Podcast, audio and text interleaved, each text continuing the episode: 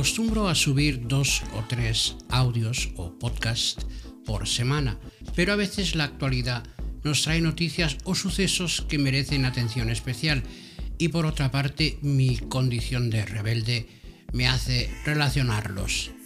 Que nadie se asuste, Woody Allen hace cine para no ir al psicólogo. El no sé cómo llamarlo, gran, grande, enorme, no sé.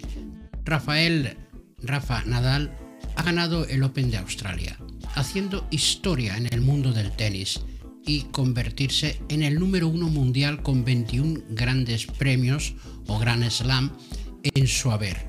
Otra cosa es la lista de la ATP. Mi enhorabuena para esta gran persona, exactamente eso, una gran persona al margen del deporte, a la que admiro. Comprometido con su lugar de origen, Manacor, sus Illas Baleares y su país, España, sin que ninguno de estos roles, manacorí o manacorense, mallorquín y español, sea superior a otro, siempre ha sido el mismo. La espuma de la fama no la ha permitido que le pase de los tobillos y se le suba a la cabeza.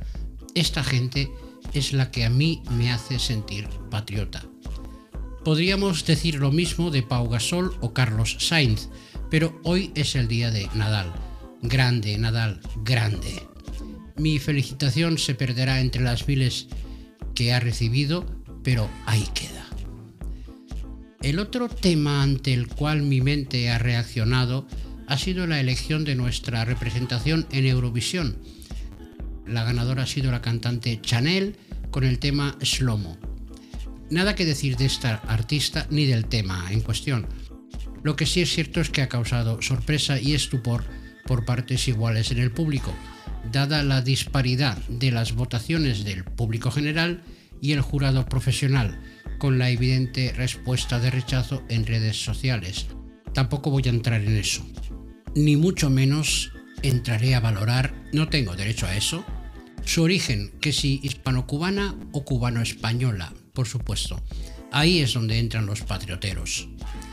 Lo que no me ha gustado es la letra de la canción o tema, ¿Qué idioma es ese?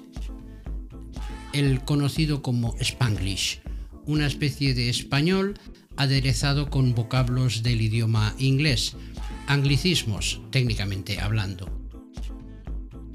Hace relativamente poco tiempo había vestiduras rasgadas por un lado y desobediencia a una sentencia judicial por otro. Las vestiduras eran las de los patrioteros, que reparten DNIs de español mientras que la desobediencia, desacato o plante era cargo de los hiperventilados del proceso. Los extremos.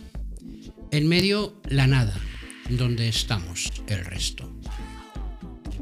El tema de la inmersión lingüística ha venido funcionando sin problemas desde su aprobación en el año 78, 1978, y su entrada en vigor sobre el 83-84, con muy buenos resultados, sin conflicto de ningún tipo. Los excesos de los radicales del proceso y su negativa a cumplir una sentencia del Supremo frente a los que son más españoles que nadie y se envuelven en la bandera apropiándosela. Se han escuchado barbaridades por ambos lados, desde comparaciones con la Alemania nazi, según los patrioteros, hasta scratches y demás animaladas contra castellano hablantes, obra de los enfermos del proceso algo que ha funcionado desde hace casi 40 años, ahora de repente estalla y provoca enfrentamientos impensables.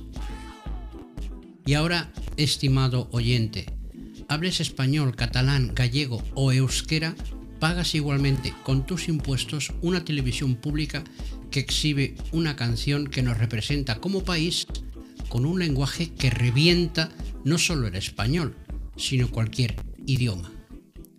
Solo he leído indignación por esto en redes sociales y algún medio eh, a modo de verso suelto.